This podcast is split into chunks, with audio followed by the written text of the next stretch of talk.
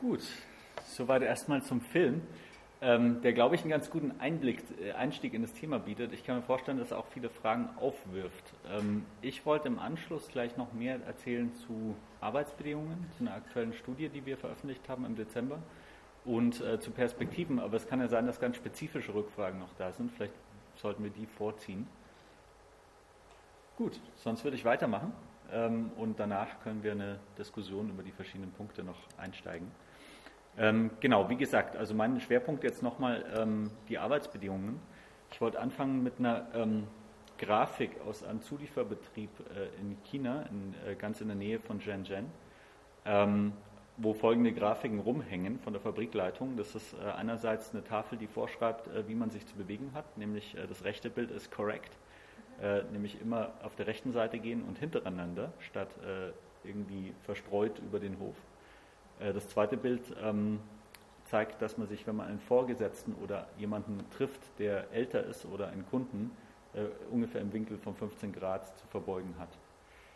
Ähm, und das ist äh, aus einer Serie von unglaublich autoritären Kontrollen und Vorschriften in dieser Fabrik, die es gibt. Es gibt ein Zitat vom Arbeiter, der dort arbeitet, der sagt, meine Nerven sind angespannt, wenn ich die Fabrik betrete. Es bringt nichts, ständig Acht zu geben. Früher oder später brichst du eine dieser irrationalen Regeln und wirst bestraft. Ähm, das ist eins von vielen Beispielen von der Studie, die wir jetzt eben angefertigt haben, die besonders drastisch diese Arbeitsbedingungen nochmal auf den Punkt bringt.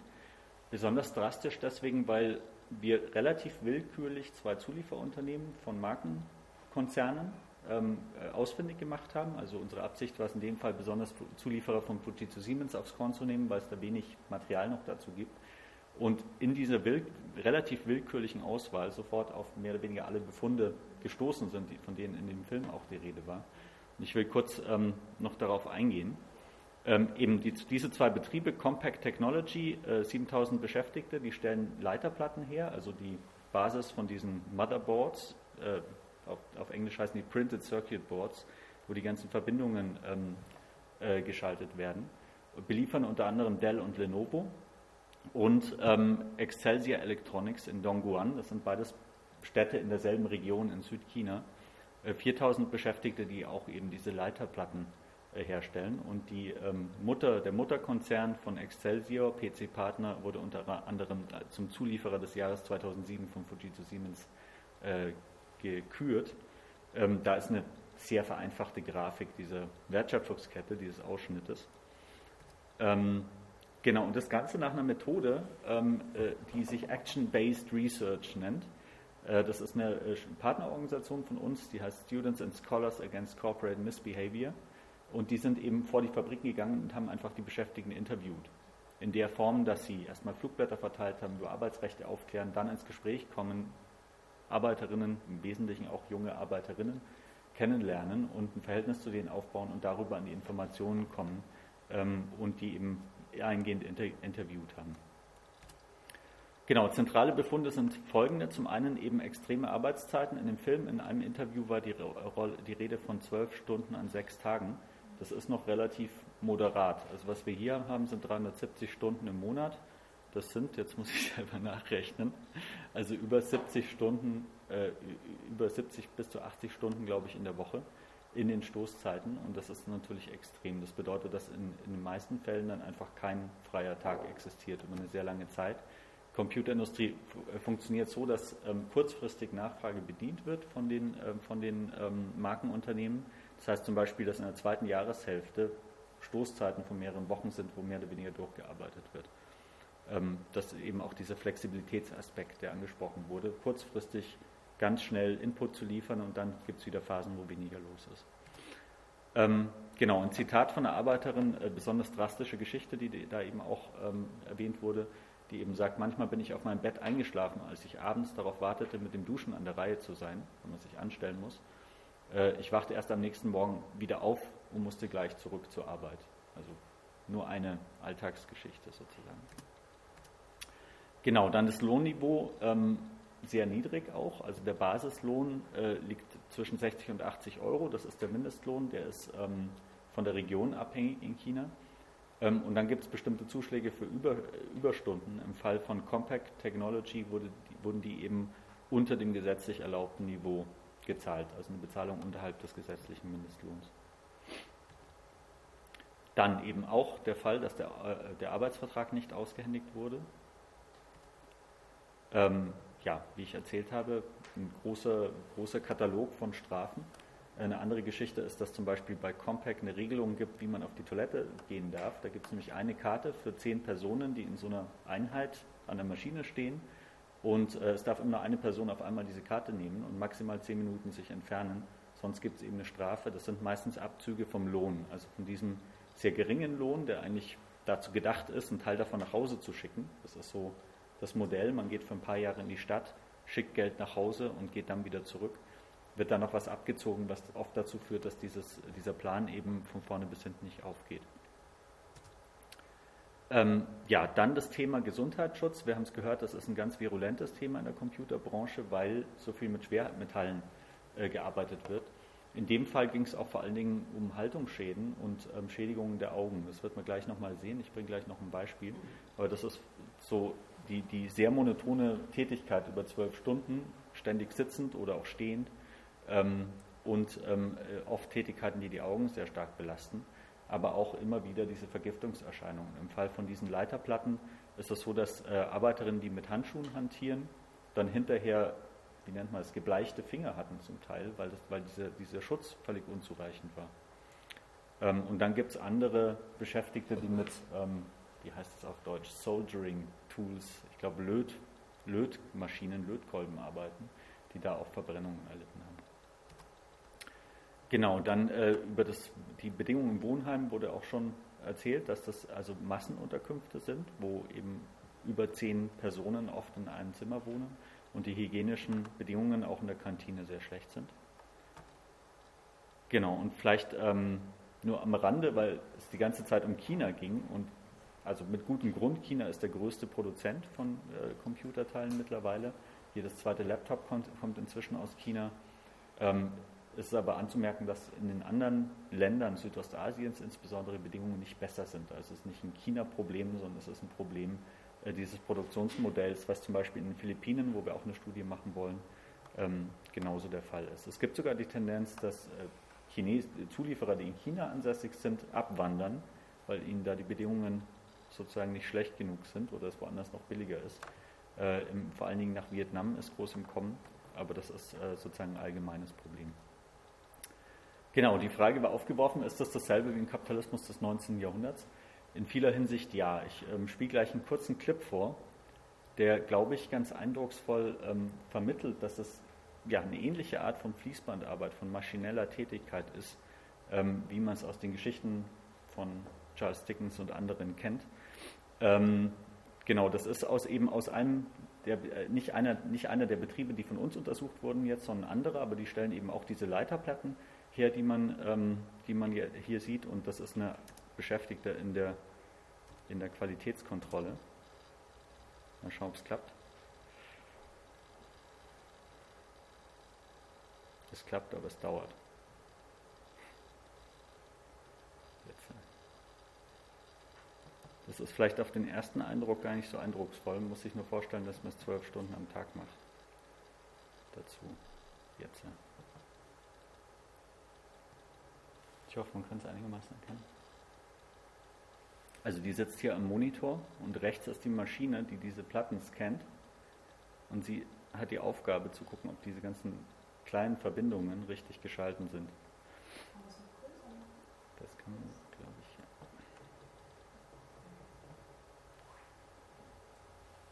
Das ist übrigens ein, ein Video von der Handykamera von Beschäftigten in der Nachtschicht in diesem Betrieb.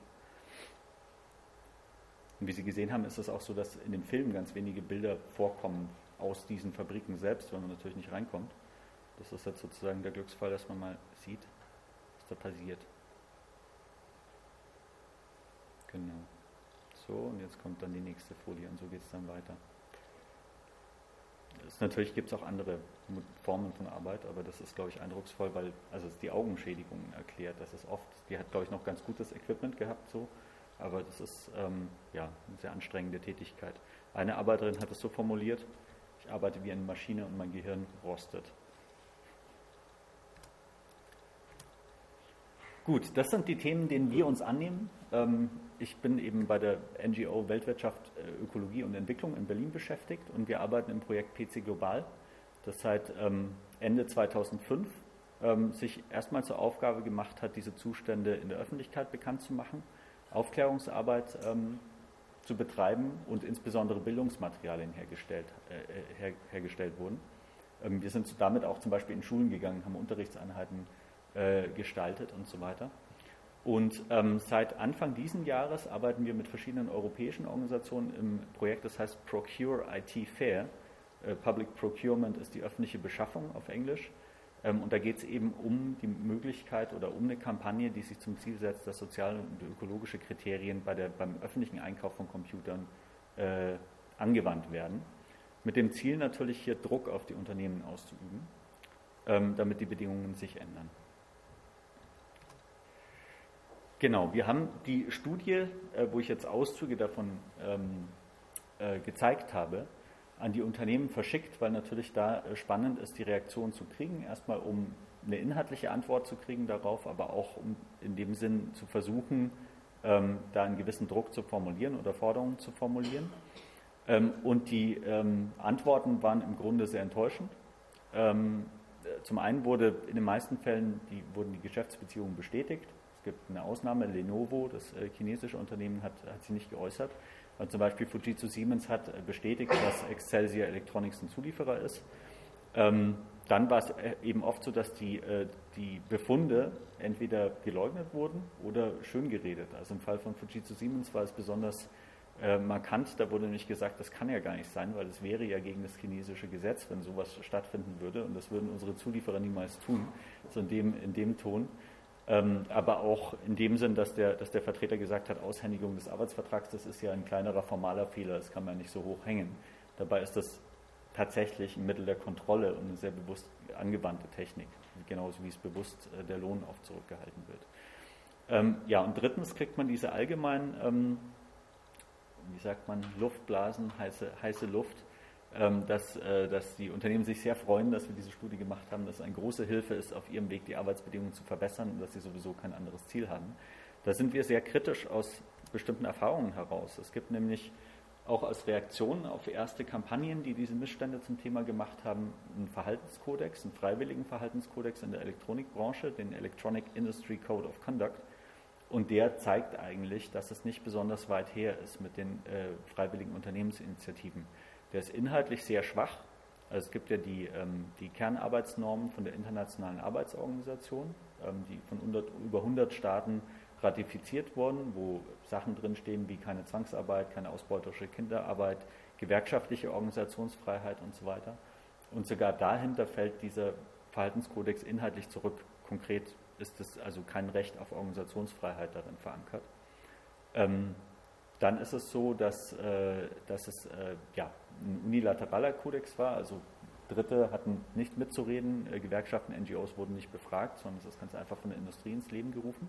Da ist es im Vergleich dazu in anderen Branchen sehr viel fortschrittlicher, wo das erstmal auf Basis von einer gemeinsamen Zusammenarbeit entsteht, so ein Kodex, wo auch andere, andere äh, Parteien als die, als die Unternehmen selbst mitsprechen können, was drin steht. Und zum Dritten eben, wie unsere Studie zeigt, er wird nicht eingehalten. Also alle Befunde über Arbeitszeit, über Entlohnung und so weiter und so fort, über, über Arbeitsvertrag, Aushändigung, diese ganzen Sachen, die stehen eigentlich in diesem Kodex drin. Wenn man sich anschaut, was tatsächlich passiert, ist es nicht der Fall, wird nicht umgesetzt. Ja, bitte. Wer kontrolliert theoretisch diesen Kodex? Das ist die große Schwäche. Also es ist eigentlich, sind nur die Unternehmen selbst dafür verantwortlich. Und konkret ist es meines Wissens so, dass die Zulieferunternehmen der Markenfirmen den äh, ein Schreiben ausfüllen müssen, dass sie diese Bedingungen erfüllen und die Markenunternehmen das selbst überwachen, aber es ist nicht transparent wie und man kann auch nicht Einblick kriegen darüber, was da eigentlich passiert. Und Sanktionen sind auch nicht vorgesehen? Sanktionen sind in der Regel nicht vorgesehen. Also es gibt schon Fälle, wo Markenunternehmen Einfluss ausüben auf Zulieferer. Zum Beispiel es gab einen Fall bei einer thailändischen Fabrik, einer thailändischen Zuliefererfabrik für Festplattenhersteller, äh, wo Gewerkschafter gefeuert wurden und es einen internationalen Aufruf gab dagegen. Und da ist es so, dass zum Beispiel äh, ein Markenunternehmen dann interveniert hat äh, mit dem Erfolg, dass diese, dass diese Beschäftigten wieder eingestellt wurden. Aber in der Regel ist es so, dass da eigentlich nichts passiert, weil ähm, also die führen schon bestimmte Checks durch, die aber nicht besonders effektiv sind. Und momentan ist es eben so, wenn man eine Stichprobe nimmt, so wie wir es jetzt gerade gemacht haben, wird man auf dieselben Ergebnisse stoßen.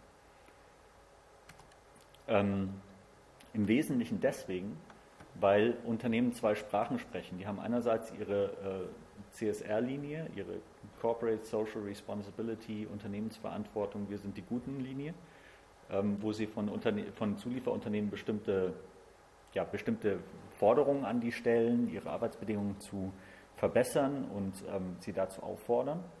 Ähm, auf der anderen Seite steht aber massiver ökonomischer Druck, den sie permanent aus, äh, auslösen. Das ist in der, im Film, glaube ich, auch ganz gut erklärt gewesen, weil das Modell eben so ist in dieser netzwerkartigen Produktion, dass es ähm, ja, hunderte, Dutzende, hunderte Zulieferunternehmen gibt, die ganz bestimmte Einzelkomponenten fertigen. Und da wird ganz einfach marktmäßig ähm, eingekauft. Das heißt, der, der den billigsten Preis kriegt, kriegt den Zuschlag. Das sind kurzfristige Lieferbeziehungen. In dem Moment, wo man den Preis ein bisschen über der Konkurrenz liegt, verliert man ganz einfach die Aufträge. Und es gibt ein ganz gutes Zitat, ähm, eine Aussage aus einer anderen Studie vom, vom äh, Zulieferer der Handybranche, wo das eigentlich im Grunde genauso äh, funktioniert, der gesagt hat, er weiß gar nicht, was er was er machen soll, weil die Markenunternehmen kommen her, fordern einerseits hier Arbeitsrechte und andererseits sagen sie, er soll mit den Preisen runter und schneller liefern. Das ist ein Widerspruch, das geht nicht zusammen und das drückt eigentlich sehr gut aus, was das Problem ist. Gut, zu den Strategien. Ähm, was kann man tun? Da ist natürlich die eine naheliegende Frage immer, was kann man selber tun? Wie kann ich als Individuum und als Konsument vorgehen? Das äh, ist ja sozusagen bei Beispielen Fairtrade, Kaffee, Bioprodukte und so immer ein, ein möglicher Ansatz, dass man einfach sagt, ich, zumindest ich alleine, äh, fange an, äh, bewusst einzukaufen. Und wenn alle Individuen das gemeinsam machen, dann sind wir eine große Masse und üben einen Druck aus für eine andere Art zu wirtschaften. Ähm, eine Schweizer NGO, die auch zum Thema arbeitet, in der Kampagne High Tech No Rights, ähm, hat mal ausgerechnet, symbolisch ausgerechnet, das ist nur so ein Überschlag, ähm, dass eigentlich ein Computer, wo die grundlegenden Arbeitsrechte in der Produktion beachtet werden würden, möglicherweise 30 Euro mehr kostet, aber nicht viel mehr. Also eigentlich eine erschwingliche Summe. Das Problem ist jetzt in der Computerbranche genau dieses Baukastenprinzip, was gezeigt wurde. Ein Computer ist ein Bausatz aus verschiedenen Einzelkomponenten, wird daraus zusammengesetzt. Und das bedeutet, dass diese Wertschöpfungskette unglaublich verzweigt ist. Also jetzt eine amateurhaftes Schema äh, dieses, dieses, Zusammenhangs. Die Zulieferer 1 und 2, die Kontraktfertiger und die äh, transnationalen Konzerne äh, ganz oben. Und das bedeutet, man hat ein großes Problem, weil in dem, also wenn, wenn ein Computer wirklich fair produziert werden sollte, wie ein Fairtrade Kaffee sozusagen, würde es erfordern, dass in jedem von diesen Zuliefererbetrieben eine andere Logik herrscht und zumindest gewährleistet ist, dass die, ähm, dass die ähm, ja, also besser, zu besseren Bedingungen produzieren.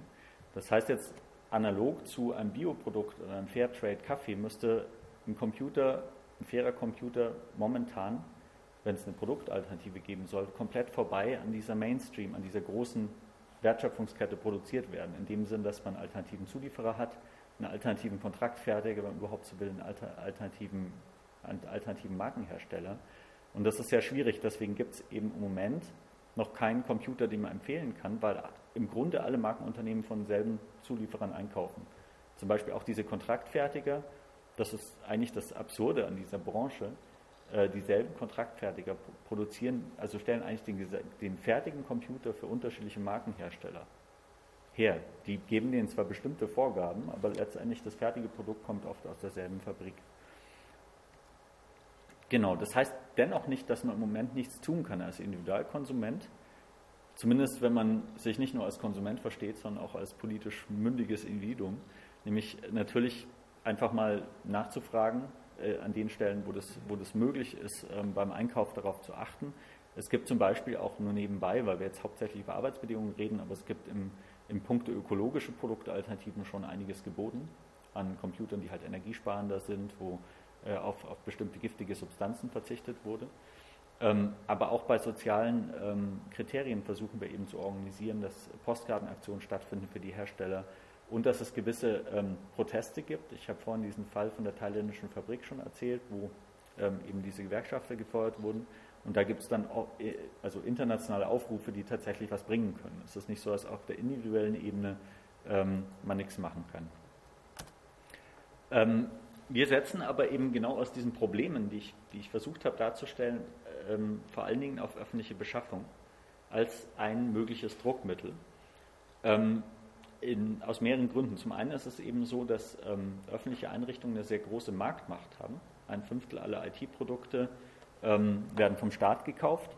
Und das bedeutet umgekehrt, dass wenn der Staat sagt, bestimmte Produkte kaufe ich nicht mehr, weil die bestimmten Kriterien nicht ähm, genügen, dass äh, das ein großes Problem für die Hersteller wäre, ähm, die sehr bewusst versuchen, den, die staatliche Einrichtungen auch zu umwerben und bestimmte Kanäle zu öffnen, dort ähm, Absatzmärkte zu finden. Zum Beispiel die CeBIT 2007, da war es ein sehr großes Thema, die öffentliche Verwaltung als Kunden zu gewinnen und so. Insofern ist da ein Potenzial ähm, gegeben.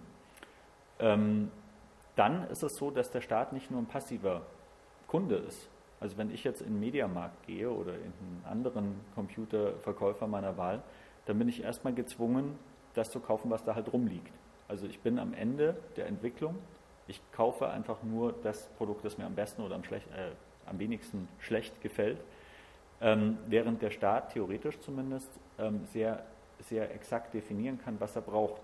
Also selbst die Bedingungen setzen kann, unter denen er einkauft. Das ist in technischer Hinsicht gang und gäbe. Jede Großeinrichtung definiert sehr genau die technologischen ähm, Kriterien, die ein Produkt haben kann. Theoretisch ist das auch bei sozialen und ökologischen Kriterien äh, möglich und ist zum Teil auch schon der Fall.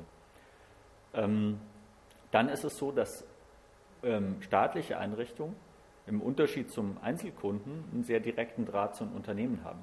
Zum Beispiel ähm, gibt es die, äh, die öffentlichen Kunden, die bei Dell einkaufen, sind im sogenannten Dell Club organisiert, wo sie runder Tischmäßig mit, mit der Firma Dell ähm, diskutieren, was sie brauchen und dabei eben diese Anforderungen auch kommunizieren. Auch diese Möglichkeit fehlt mir als Privatkunde weitgehend. Ich kann nicht meine Computerfirma mal anrufen und sagen, bitte stellt doch das und das her. Ähm, und wenn ich es tue, wird es ihnen wahrscheinlich nicht so wichtig sein. Ähm, aber da besteht eben direkter Kontakt. Die, ähm, die meisten staatlichen Einrichtungen kaufen auch direkt bei den Herstellern, während wir bei Zwischenhändlern in der, oder Discountern in, in der Regel einkaufen. Ähm, genau, und der letzte Punkt ist ein eher prinzipieller. Wir glauben, dass es eben wichtig ist, an die gewählten staatlichen Einrichtungen zu appellieren, weil die eine Aufgabe haben, auch eine politische Aufgabe, eben in der Globalisierung bestimmte Regeln einzuziehen und dafür zu sorgen, dass es eben nicht zu diesen, zu diesen Verhältnissen kommt und äh, glauben eben aus diesem Grund, dass es nicht nur wichtig ist, das eigene Verhalten zu reflektieren, sondern eben diese politischen Institutionen auch in die Pflicht zu nehmen. Zusammengefasst ist also so, dass wir sagen, öffentliche Beschaffung steht für eine aktive Nachfrage, für eine, für eine ja, Definition dessen, was man haben will, statt einer passiven Konsumentenrolle. Und es ist auch so, dass die Beweispflicht sich in einer gewissen Weise umkehrt. Der Staat definiert, was er haben will und die Unternehmen müssen erstmal nachweisen, dass sie auch das liefern, was in Ausschreibungen gefordert wird. Ähm, genau, der Kontext aktuell ist, ähm, dass es seit 2004 ähm, eine europäische Rechtslage gibt, die das, Ganze auch ähm, realistisch macht, sage ich mal, oder die das Ganze zum Thema macht. Es gibt nämlich seit 2004 ähm, europäische Richtlinien für die öffentliche Beschaffung, die eigentlich eingeführt wurden, um das EU-Recht oder das Recht in den EU-Staaten zu vereinheitlichen. Ähm, Im Sinn von Transparenz, gleichen Chancen, keine Diskriminierung von Anbietern aus anderen Ländern und so weiter. Ähm, aber die enthalten auch bestimmte Regelungen ähm, zu sozialer und ökologischer Beschaffung. Und äh, die müssen in allen Mitgliedstaaten auch ins Gesetz überführt werden. Die Bundesregierung hat sich da jetzt äh, fünf Jahre lang dagegen gewehrt das umzusetzen. Aber es gibt jetzt eben im Februar 2009 voraussichtlich eine Gesetzesänderung. Das Gesetz ist im Dezember durch den Bundestag gegangen äh, und soll im Februar in den Bundesrat kommen. Und da steht, und das ist interessant, in der Gesetzesbegründung eine sehr explizite Formulierung, nämlich äh, es steht einem öffentlichen Auftraggeber frei, die Pflasterung öffentlicher Plätze aus Steinen zu verlangen, die im Ausland unter Einhaltung der Kernarbeitsnormen der Internationalen Arbeitsorganisation hergestellt wurden. Damit kann der öffentliche Auftraggeber die Vorgabe der Einhaltung der ILO-Kernarbeitsnormen bei Importen für die gesamte Lieferkette bis ins Ursprungsland erstrecken. So, bisschen komplexe Formulierung. Ähm, auf jeden Fall trifft es genau diesen Punkt. Also wir können uns sehr gut darauf beziehen. Es gab eine lange Auseinandersetzung, ob das rechtlich überhaupt möglich ist, weil das Vergaberecht sieht eigentlich vor alles aus dem Weg zu räumen, was nicht, ähm, was nicht äh, darauf rausläuft, gleiche Chancen auf den Märkten und das reine Preissignal sozusagen zu, ähm, zu äh, durchzusetzen.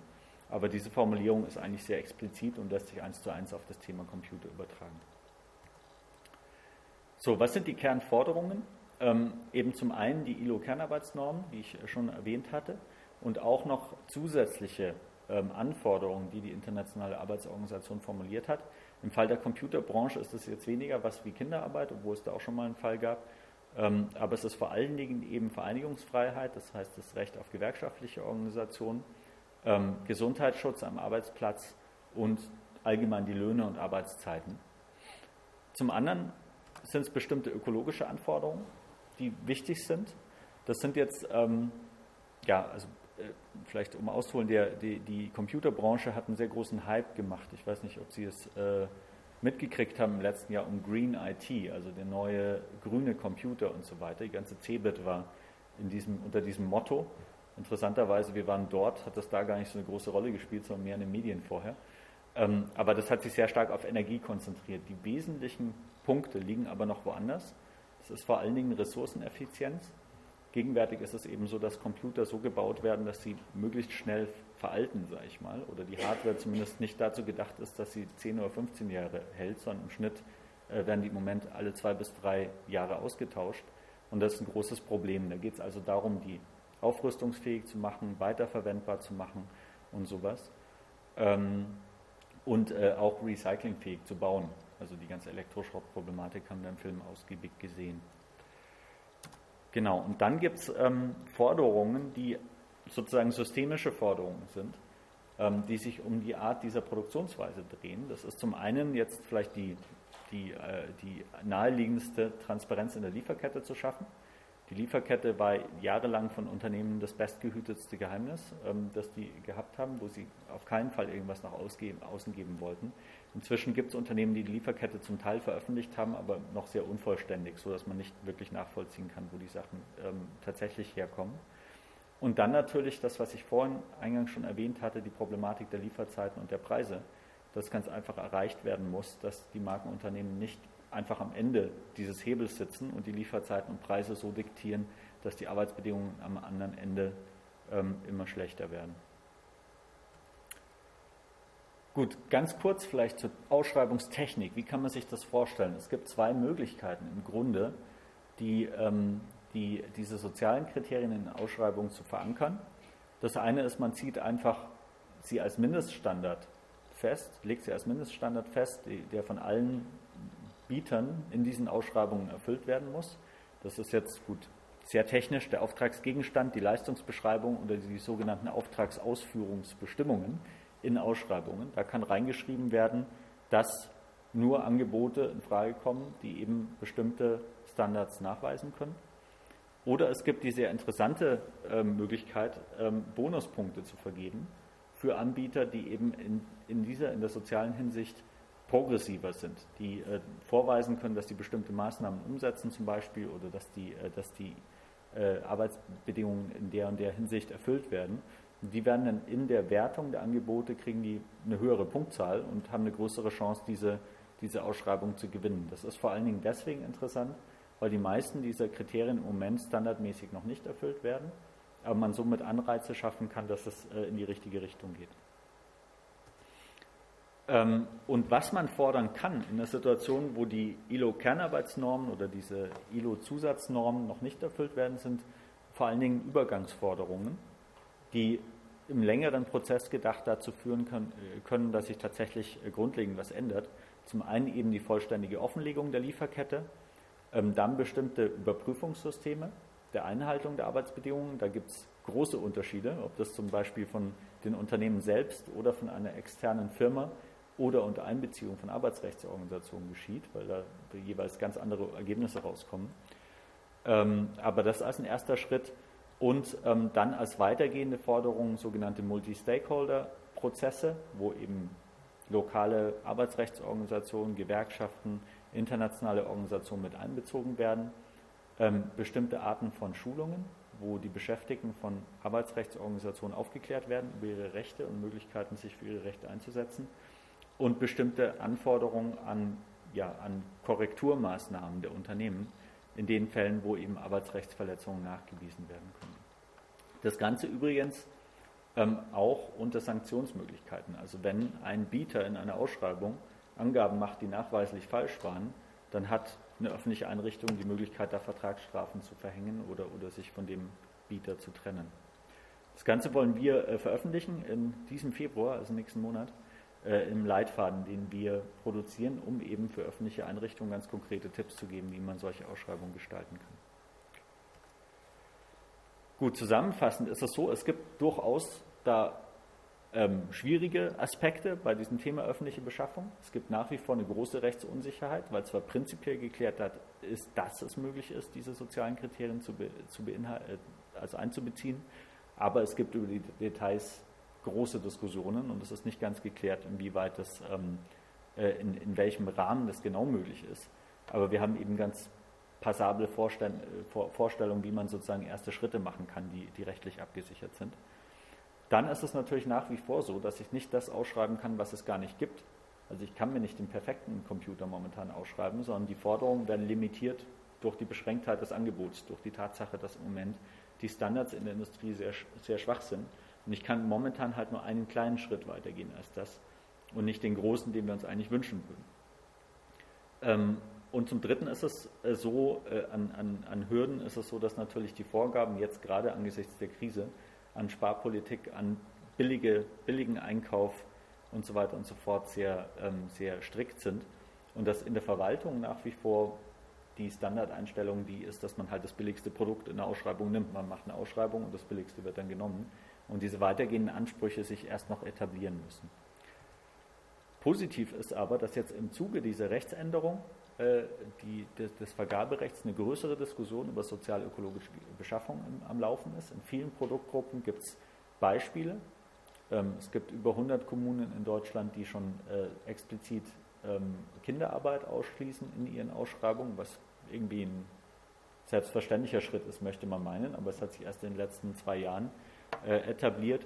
Und es gibt auch bei Textilien, bei Steinen und bei vielen anderen Produkten konkrete Ansätze, das in die Praxis umzusetzen. Äh, bei Computern sind wir auch gerade dabei, mit verschiedenen öffentlichen Einrichtungen zu verhandeln. Und in der Schweiz gab es schon Ausschreibungen, die äh, die, die ILO-Normen als, äh, als Grundlage gehabt haben. Ähm, zum Zweiten ist es positiv, dass ähm, ja, man das Ganze verstehen muss als einen Prozess, wo man jetzt vielleicht erstmal zu ersten symbolischen Erfolgen kommt, dass es überhaupt solche Ausschreibungen in die Richtung gibt, die dann aber im längeren Prozess ähm, verbindlicher gemacht werden können, die jeweils die Forderungen angepasst werden können, je nachdem, was eben gerade möglich ist. Man bestimmte, ähm, bestimmte Kriterien aufstellen können, die über das gegenwärtig Mögliche hinausgehen. Ähm, wir wollen das Ganze auch in Form einer Kampagne zum Thema machen, also nicht nur in dem Sinn, dass wir zu, zu den öffentlichen Einrichtungen hingehen und verhandeln, sondern unser Ziel ist es auch, äh, die Nutzer von öffentlichen Einrichtungen zu animieren, das nachzufragen, dafür Druck zu machen und insbesondere eine studentische Kampagne äh, zu führen, wo wir an verschiedenen Universitäten ja erstmal allgemeine Aktionen, Aktivitäten machen, das äh, ja, die Zustände in der Computerbranche problematisieren, wie mit diesem Film oder mit Veranstaltungen, ähm, aber dann auch Forderungen an die Univerwaltung äh, stellen wollen, dass sie, dass sie äh, die Ausschreibung eben ähm, ja, gemäß diesen Anforderungen ausrichten und da bessere, fairere Computer einkaufen. Ja, zuletzt nochmal der Kontext, der auch im Film war. Das ist, ähm, die Arbeit zur öffentlichen Beschaffung kann einen Beitrag leisten, tatsächlich was zu ändern. Wichtig ist, dass wir sie im Kontext von einer internationalen Auseinandersetzung in dieser Branche sehen und in Bezug setzen dazu, was in China selbst, in den südostasiatischen Ländern passiert, weil dort eben ähm, ja, immer mehr Menschen beginnen sich auch zu wehren gegen diese schlechten Arbeitsbedingungen in den letzten Jahren. Konkret ist es so, dass dieses Sweatshop-Regime, wie wir es nennen, also diese extrem schlechten Arbeitsbedingungen in Südchina vor allen Dingen, dass, da, dass das in der Krise ist, akut durch die Finanzkrise, aber auch schon vor der Finanzkrise Krisensymptome da waren ähm, und es immer mehr Arbeitskämpfe gibt zum einen, zum anderen eine große Rückwanderung. Es sind mehrere Millionen von diesen Wanderarbeiterinnen jetzt einfach wieder nach Hause gezogen, weil Zehntausende Fabriken dicht gemacht haben. Aber das sind auf jeden Fall Ansatzpunkte dahin, dass die Menschen sich auch selbst wehren. Und deswegen finden wir es wichtig, diese, diese, gerade wenn wir über diese Ausschreibung reden, über diese Kriterien, das sehr stark darauf zuzuschneiden, was den Menschen dort wirklich konkret hilft, sich selbst zu wehren, ähm, sich selbst zu organisieren und für ihre Rechte einzutreten. Was ihr ähm, unten rechts im Bild seht, ist äh, eine Schulung, die eben unsere Partnerorganisation SACOM gerade durchgeführt hat beim Zulieferer von Hewlett Packard, wo eben zum ersten Mal es gelungen ist, in so einem Projekt eine Schulung über Arbeitsrechte von außen, von einer unabhängigen Organisation durchzuführen. Ähm, das sind mögliche Ansatzpunkte, wie wir es unterstützen können durch eine konkrete Zusammenarbeit. Ähm, es gibt auch eine weltweite Vernetzung, das äh, Good Electronics Network. Das sind eben alle Organisationen vernetzt, die in diese Richtung arbeiten wollen. Und für mich persönlich ist das eine sehr wichtige, sehr wichtiger Horizont zumindest meiner Arbeit, dass ich diese konkreten Schritte in Deutschland verbinde mit dieser internationalen Netzwerkarbeit und einer internationalen Pers eine Perspektive auf internationale Solidarität. Genau, das war es erstmal.